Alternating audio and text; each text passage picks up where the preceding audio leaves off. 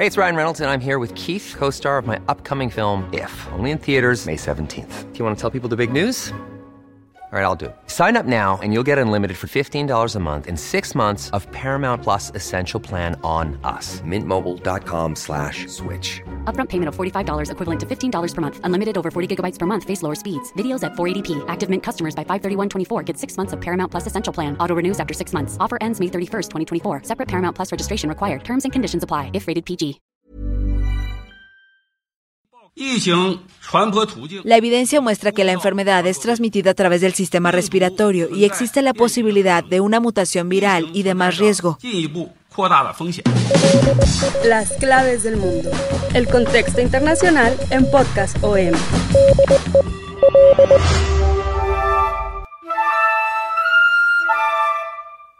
Hola queridos podescuchas, los saludamos de nuevo en esta su serie de las claves del mundo. Hemos estado muy movidos este, este año, desde el inicio, ha habido información importante que hemos comentado. Hoy vamos a viajar a China porque ahorita el mundo está viviendo una presunta crisis de un virus misterioso.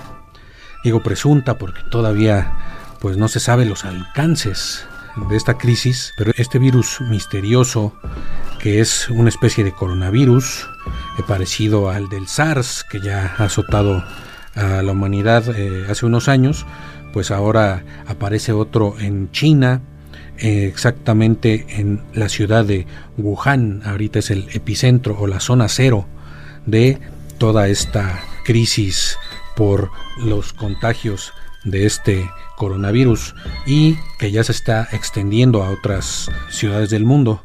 Pero en este episodio de las claves del mundo, pues vamos a intentar analizar qué tan probable es una epidemia mundial y cómo es que, aparte de la difusión del virus, pues, cómo se difunde estas crisis, este pánico social de los virus. Y para eso, pues vamos a regresar un poquito en la historia, a revisar algunos otros casos de pestes, de virus, de bacterias que han enfermado a la humanidad a lo largo de su historia. ¿Cómo estás, Jair? Hola, un gusto saludarlos. Como ya mencionabas, Wuhan se ha convertido en la zona cero de este virus eh, mortal hasta el momento que en China ya son los 17 personas que han muerto, todas en esta localidad. Ya se le está empezando a conocer como neumonía de Wuhan o científicamente como 2019-NCOV, esta enfermedad que pues hasta el momento ya también como medida de precaución ha aislado a más de 20 millones de personas en China, principalmente de esta localidad de Wuhan, que habitan 11 millones de personas, pero no es para más, aquí es la zona cero, lo decías Víctor, de esta posible epidemia que ya traspasó fronteras. Y pues bueno ahora de estas medidas que ha tomado el gobierno chino para evitar que se propague pues ya está bloqueada totalmente esta ciudad y algunas otras ciudades muy cercanas a Wuhan que como mencionaba ya son 20 millones de personas que no pueden ni salir ni entrar de ciudades y justamente en una temporada importante para los chinos porque el 25 de enero se celebró el año nuevo chino y esta fecha pues es como para nosotros Navidad, obviamente Año Nuevo, dos semanas de vacaciones en el que todos los chinos que están fuera de, su país regresan para pasar estas fiestas. Estamos hablando de casi 13 mil millones de personas que andan esparcidas por el mundo que van a regresar a China y esto representa una verdadera y considerable situación para eh, esta enfermedad que puede extenderse si es que no se, se está tratando adecuadamente. Sí, esto que mencionas de, del Año Nuevo Chino, pues se celebra prácticamente en todo el mundo donde hay comunidades asiáticas, en China y, los alrededores de los países vecinos de China, el flujo de pasajeros en los aeropuertos internacionales, en las estaciones de trenes, es el mayor eh, movimiento humano que hay al año en todo el mundo. Entonces, esto nos da una visión de la importancia que tiene la cuestión de, pues, de aislar a estas poblaciones a Wuhan y a las ciudades vecinas para evitar que se propague este virus que bueno que ya se está propagando ya en las noticias internacionales vemos que el virus chino se extiende, son los principales encabezados. Hay casos confirmados en Corea del Sur, en Taiwán, en Hong Kong, en Macao, que es una de sus provincias independientes de, de, China, en Japón, en Estados Unidos, Tailandia, Vietnam, ya hay, en todos estos países ya ha habido casos confirmados y posibles casos, pues en México, eh, se descartó uno en Tamaulipas, pero ahorita se están analizando cuatro casos en Jalisco, un caso en, de un vuelo de México a Los Ángeles, donde una persona pues ya está aislada llegando al aeropuerto de Los Ángeles. Ahorita en esto, cuando estamos grabando este podcast, está revisando.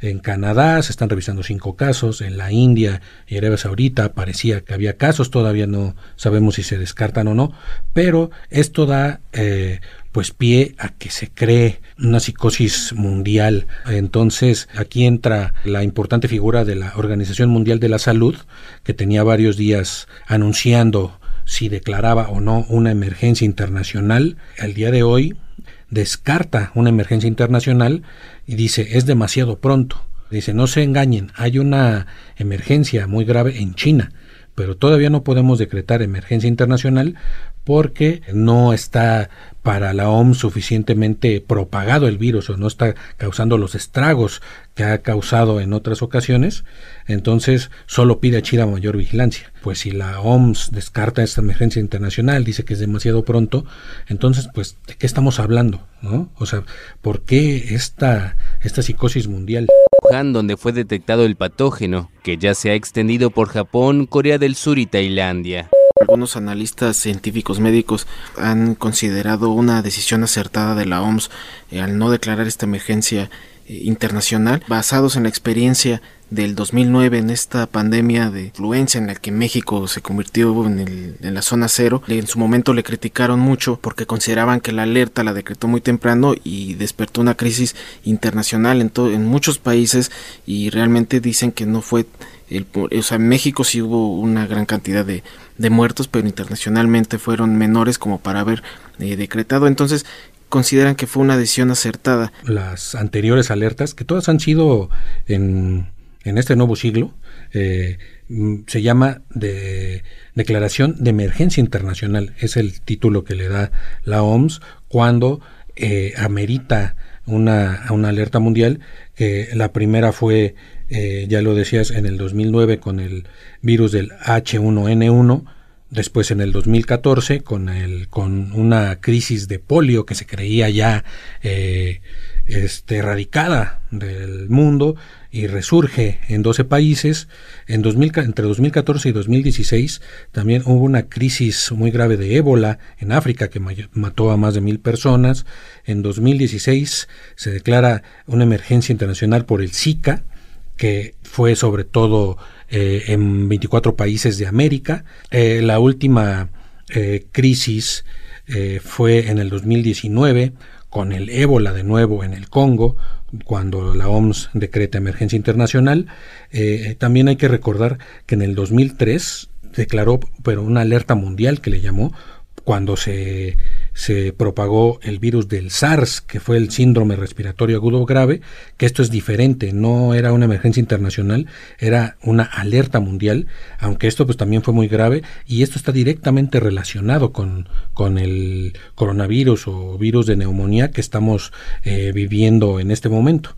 El, el SARS, cuando salió, pues, también fue una especie de coronavirus, que era un síndrome, eh, perdón, que era un virus desconocido, que empezó en la provincia de Cantón, que se expandió a Hong Kong y luego a Vietnam, eh, después se extendió pues vía aérea, como ahorita está pasando, a varios países, entre ellos Canadá, Singapur, eh, incluso en Guatemala hubo una persona muerta. Entonces eh, fueron decenas de países donde, donde el SARS irrumpió.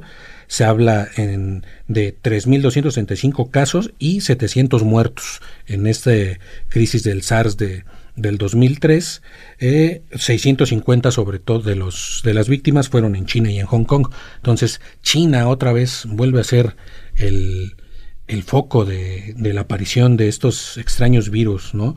Es la, y, pues la pregunta eh, que, nos hacemos todos, ¿por qué en, por qué en esta zona del mundo y, y qué antecedentes también hay de, de esto, ¿no?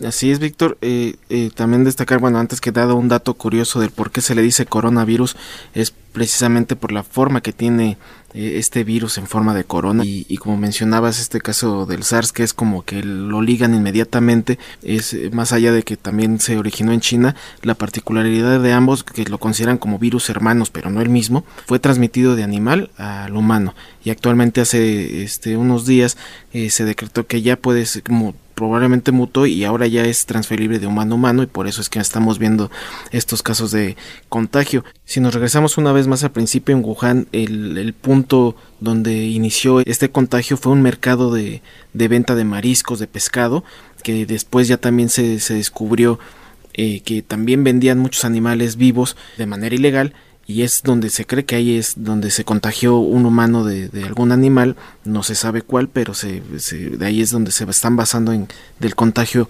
animal y como bien decías China eh, esta, esta incógnita de por qué en China se, se nacen estos virus eh, actualmente no existe una versión oficial del por qué, pero sí existe ya varios antecedentes. Ya bien mencionabas el SARS que se, desató en 2002-2003 y anteriormente también se desató en el 97 la gripe aviar, eh, o llamada como el H5N1, que causó a un principio en, ese, en 1997 seis muertes, pero renació una vez más en el 2003, donde hubo más muertos, fueron 282 eh, personas que fallecieron de 468 casos confirmados en 15 países este también fue emitido por un animal, en esta ocasión fue por un ave, precisamente aves de corral. En el 1968 estuvo la gripe de Hong Kong, un virus gripal tipo A eh, que mató a medio millón de personas en Hong Kong que representaba en ese momento el 15% de su población y que también se extendió en todo Asia, en Estados Unidos, en Europa, que provocó casi un millón de, muertos. También tenemos por último, en, igual que nació en China, eh, ya nos remontamos hasta 1957, la gripe asiática H2N2. Este fue considerada la segunda gran pandemia mundial del siglo XX que no existen como tal cifras oficiales por muchos eh, gobiernos como que no supieron en ese momento no había como que bases para contabilizar y también hablan de que en China se, se, omitió mucho de esa información pero como que la cifra más cercana a la realidad es de 1.1 millón eh, de personas que fallecieron por esta gripe asiática un dato que destaca mucho la OMS eh, respecto a estas enfermedades que causaron este casi millones de muertos eh, hay que considerar bueno, la OMS da a considerar lo paradójico de estos casos es que unas las gripes banales que se extienden en temporadas en todo el mundo eh, cuesta la vida de 290 mil a 650 mil personas al año y esto no no genera una pandemia como ahora se está manejando. Esta cifra que da es importante. Dice la OMS, una gripe normal mata entre 200.000 y 600.000 personas al año en todo el mundo. De cualquiera de nosotros la puede sufrir en estas temporadas de invierno. Entonces, ¿por qué un caso de un virus eh, recién surgido, extraño, que, por ejemplo, en el caso del SARS provocó pues, como 700 muertos en 2003, por qué provoca este tipo de, de, pánico social, ¿no? Es la, eso también podemos de, pues hablar más allá de, de las cuestiones eh, pues propiamente de salud, pues también la importancia económica que tienen estos, estos virus eh, en, en, donde se, en donde se generan. Ahorita pues ya está causando temores en las bolsas, está causando pérdidas al turismo, ¿no? por la pues por las cancelaciones de vuelos, por las restricciones. Por eso también es lo importante de esta declaración de emergencia de la OMS, porque si lo hubiera declarado, eh, esto implica eh, eh, restricciones de vuelos de, a nivel mundial, significa eh, eh, más aislamiento de los países donde están ubicándose los virus. Entonces, esto es una pérdida brutal para la economía, ¿no? Entonces, también por eso tienen mucho cuidado en hacer estas, estas consideraciones o en, hacer estas declaratorias. Por lo menos este año, pues así lo está haciendo hasta ahorita, hasta el momento. No sabemos cómo vaya a evolucionar este coronavirus. Por lo menos en los últimos, pues en estos últimos años, con la hiper hiperconectividad que ahora estamos viviendo, pues muchos analistas hablan de que también esta fuente de, de miedo a los virus, pues tiene que ver con la rapidez con la que se expanden, pero en las redes sociales, en internet.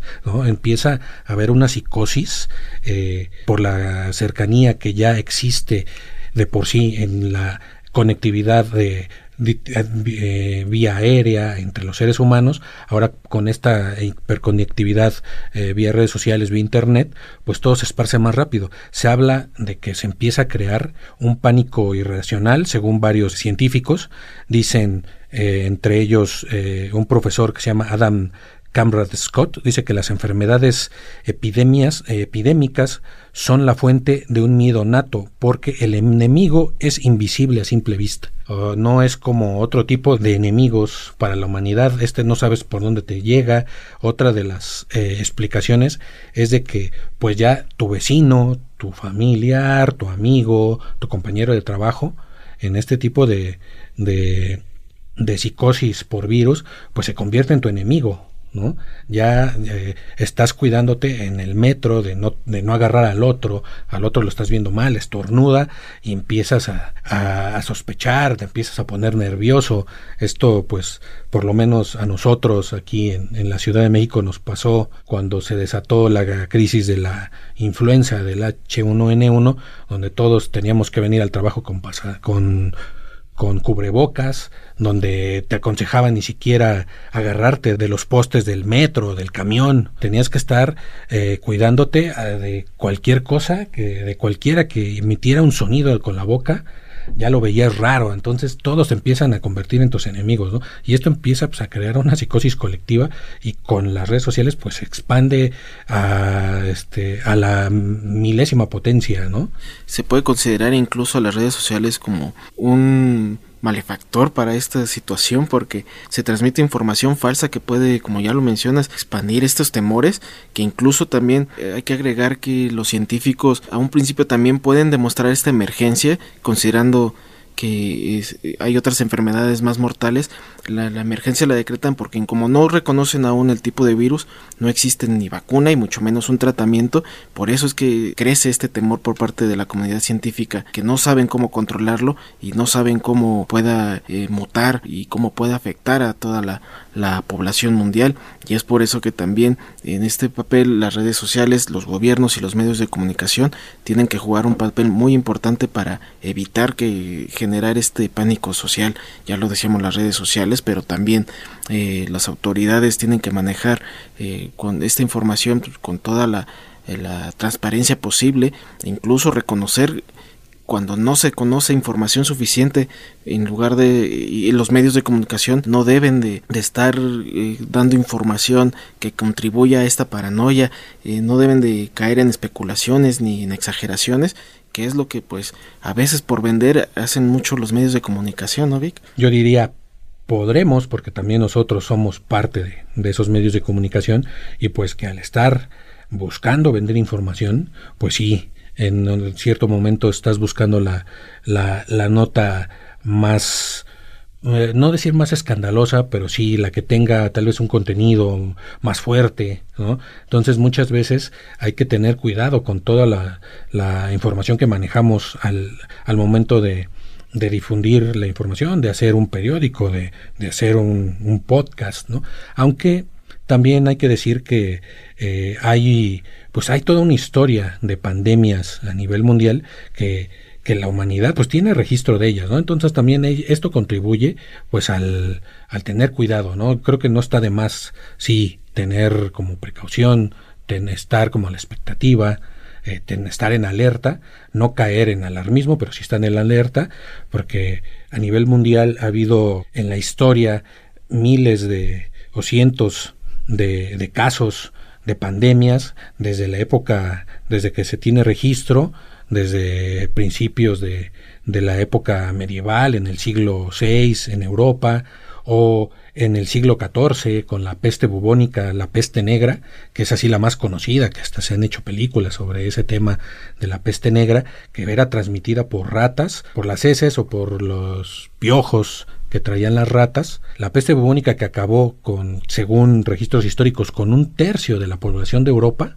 se originó también en China. la peste bubónica. Se cree que se originó en Asia y que la ruta hacia Europa fue la de la ruta de la seda.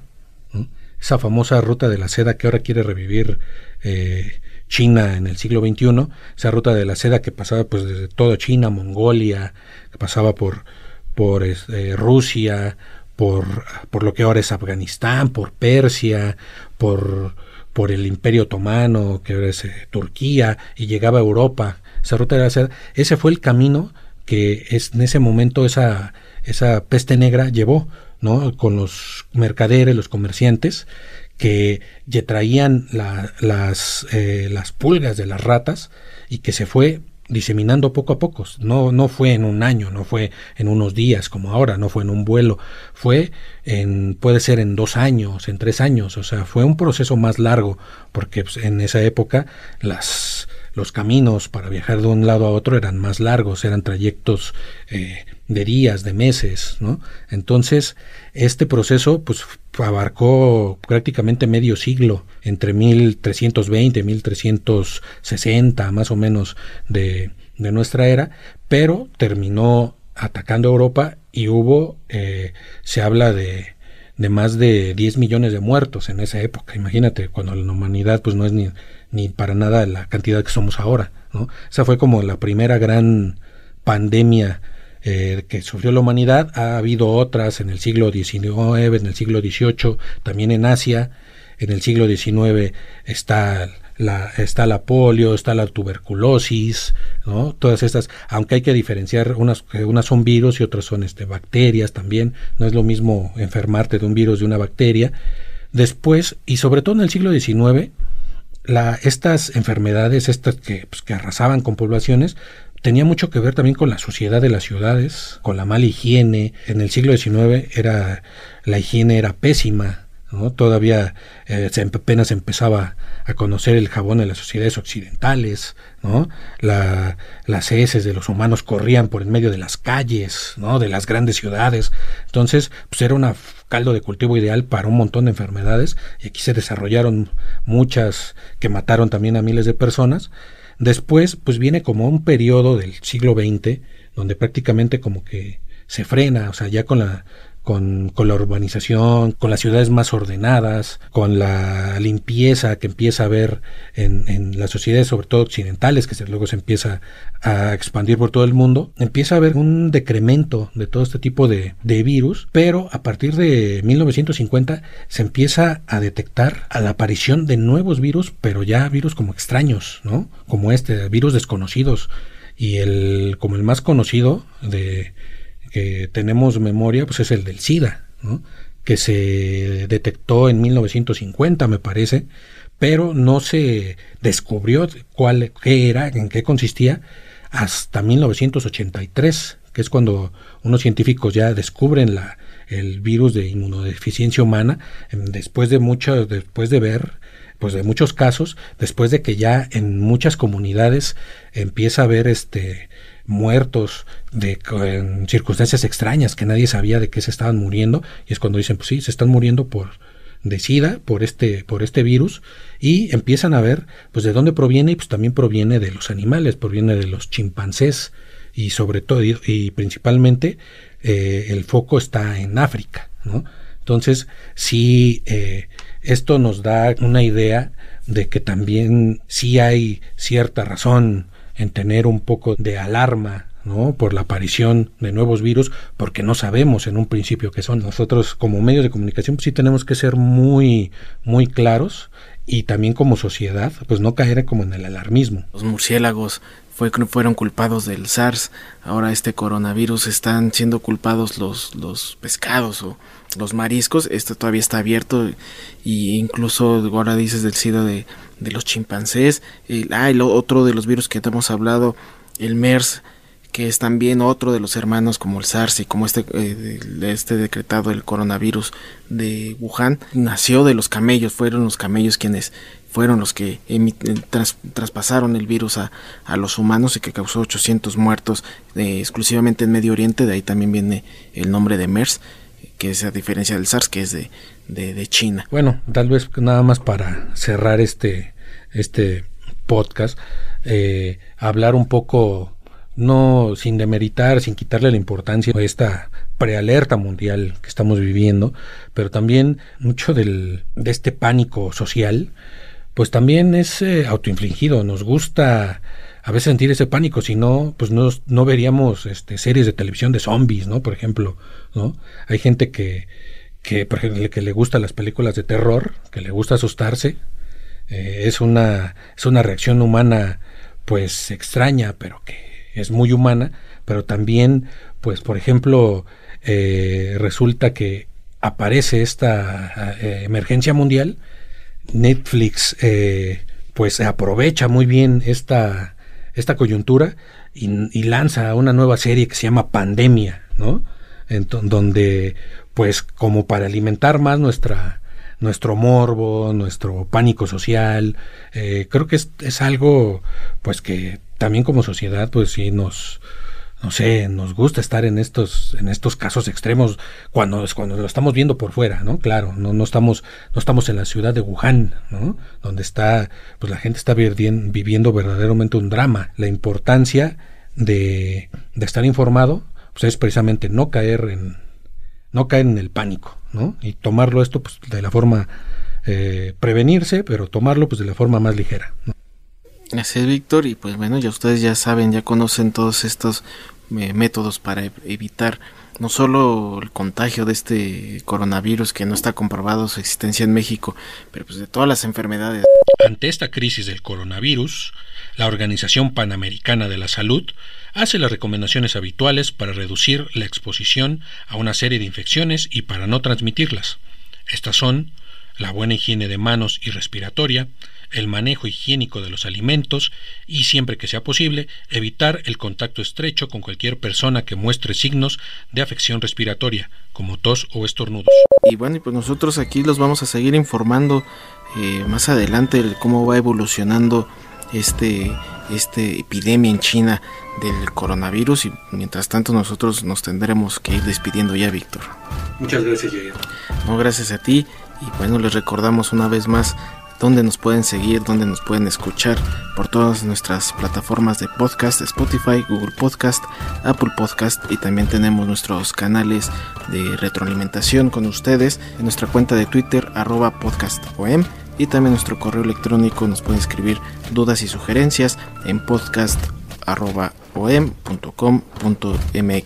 Agradecemos una vez más a la productora Mitzi Hernández y nosotros nos escuchamos la próxima semana. Este es un podcast de la Organización Editorial Mexicana, grabado en los estudios de ABC Radio en la Ciudad de México.